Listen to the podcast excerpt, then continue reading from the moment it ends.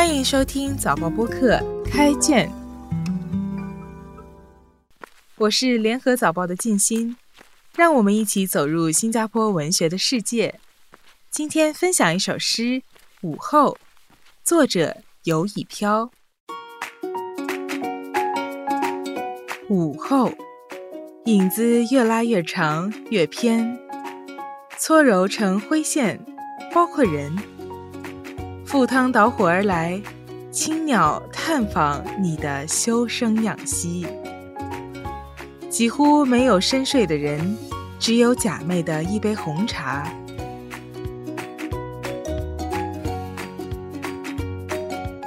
几块曲奇饼，卷起风波。香草、摩卡或什锦，各种味道稍稍摁住上午过火的那些意识。严风烈烈拍打额头，手掌、脊梁与旗杆，给叙事与体验减速度。撩人的是阳光满城。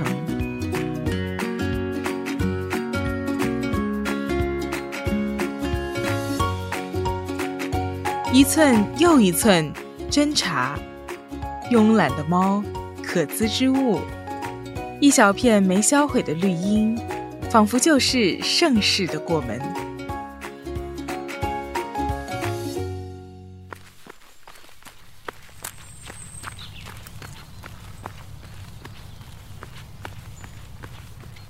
现代诗很多时候都写日常，可说在当代已是一个主流。这样有很多好处，例如更平民化，一般读者更容易进入诗的内容。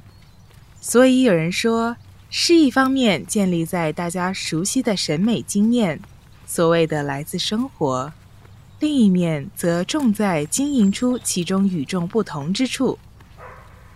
游以飘这首诗就写了这样一个日常的午后，它表面捻出了被拉长的影子。夏日炎炎的阳光，午睡、红茶、曲奇饼、香草摩卡，缓慢慵懒，热风旗杆、绿荫等，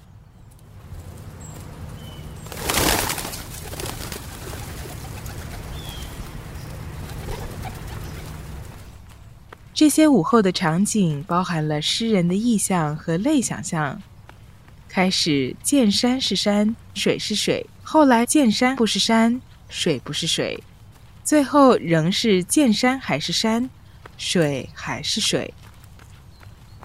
现在让我们来玩一个游戏。刚才举例的意象，你会联想到什么？影子是你意识的分身，阳光让人看到地上的影子，红茶想到摩卡咖啡。于是有提神和嗜睡的反差。炎炎的热风想到千里莺啼绿映红，水村山郭酒旗风。慵懒想到猫，猫腻。午后绿荫刚好可以乘凉。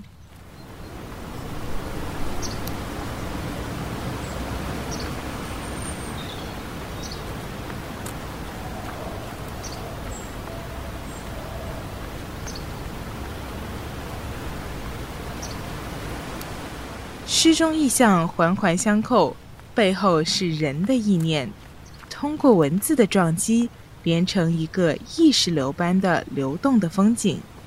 例如说，影子被阳光拉长，如同人，或选择了偏的立场，或被搓揉成灰线，一个无立场的立场。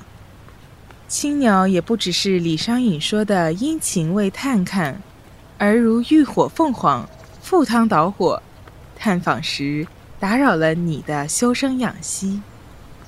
赴汤蹈火和修身养息都有着世俗日常和更深刻的哲学意义。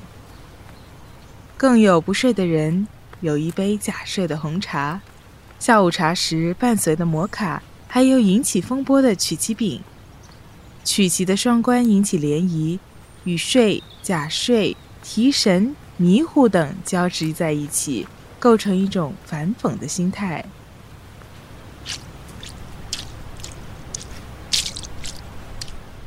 再读下去，下午让人淡然的种种味道，压住上午过火的意识，脊梁与旗杆背后有坚持与骨气，对抗着如手掌拍打额头的严风。事件的发展都减速了，变得缓慢，只剩下满城喧哗的阳光。慵懒的猫在喧嚣外一寸又一寸侦查可资之物，最后只找到一片没销毁的绿荫。原来不过是盛世的过门序曲而已。此时山已非山，水已非水。静观者在午后看到的静与闹、醒和觉在交替循环。最后，我们读到的是一种波澜不惊、为喧哗准备的心境态度。这时，山又变成山，水还是水，午后还是午后，一切的风起云涌都蕴含在下午的慵懒中。